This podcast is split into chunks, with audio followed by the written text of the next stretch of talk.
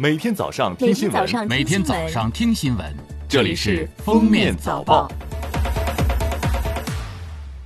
各位听友，早上好！今天是二零二零年三月十二号，星期四，欢迎大家收听今天的《封面早报》。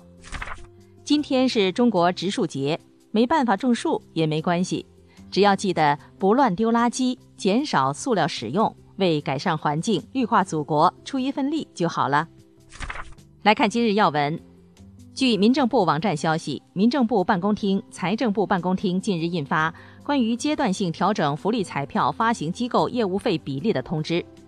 决定调整2020年1至4月湖北省为1至6月福利彩票发行机构业务费比例，用于提高代消费比例。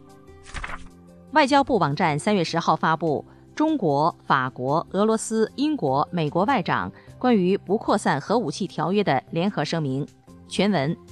一九七零年三月五号，不扩散核武器条约正式生效。五十年后的今天，我们庆祝这份具有里程碑意义的条约为促进各国及全球人民的安全与繁荣做出的巨大贡献。我们重申对条约各项规定的承诺。中国人民解放军南部战区新闻发言人李华敏大校表示，三月十号，美军麦克坎贝尔号导弹驱逐舰。擅自闯入中国西沙领海，中国人民解放军南部战区组织海空兵力全程对其跟踪监视、查证识别，并予以警告驱离。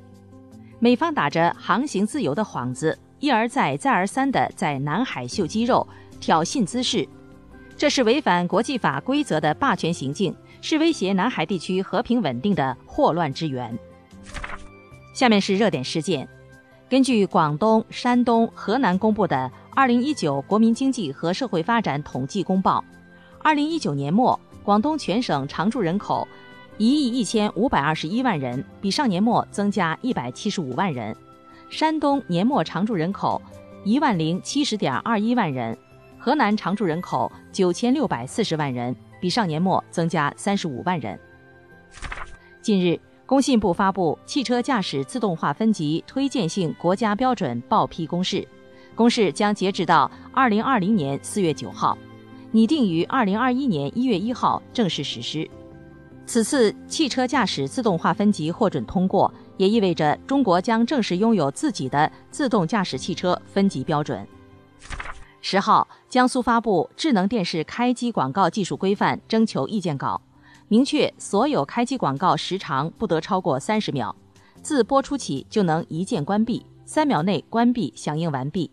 不能做到一键关闭的，省消保委在必要时将通过公益诉讼帮助消费者维权。下面来听国际新闻。据韩媒报道，韩国政府十一号表示，为了防止密集企业单位等出现新冠肺炎疫情集体感染，将出台。高风险单位共同感染管理指南，针对飞沫传播风险较大的人群密集工作环境，政府计划为相关单位和场所制定在家办公、灵活工作制和远程办公等防疫方案。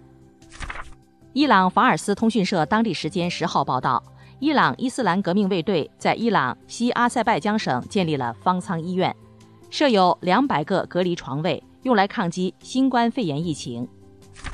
英国研究团队于三月十号发表在《柳叶刀》的论文指出，伦敦病人血液内无法检测出艾滋病病毒，成全球第二例被治愈的艾滋病患者。世界上首个被成功治愈的艾滋病患者被称为柏林病人，同样接受了 CCR5 突变的造血干细胞移植治疗。据英国《泰晤士报》报道，英国卫生部长纳丁多里斯已确诊感染新冠肺炎。据了解，他曾在过去的一周内在议会与上百人会面，并且与英国首相约翰逊在唐宁街十号一同参加了招待会。据路透社报道，世贸组织总干事阿泽维多当地时间三月十号表示，世贸组织日内瓦总部确诊一例新冠肺炎病例。从十一号开始，该机构所有会议都将暂停，直到三月二十号。感谢收听今天的封面早报，明天再见。本节目由喜马拉雅和封面新闻联合播出。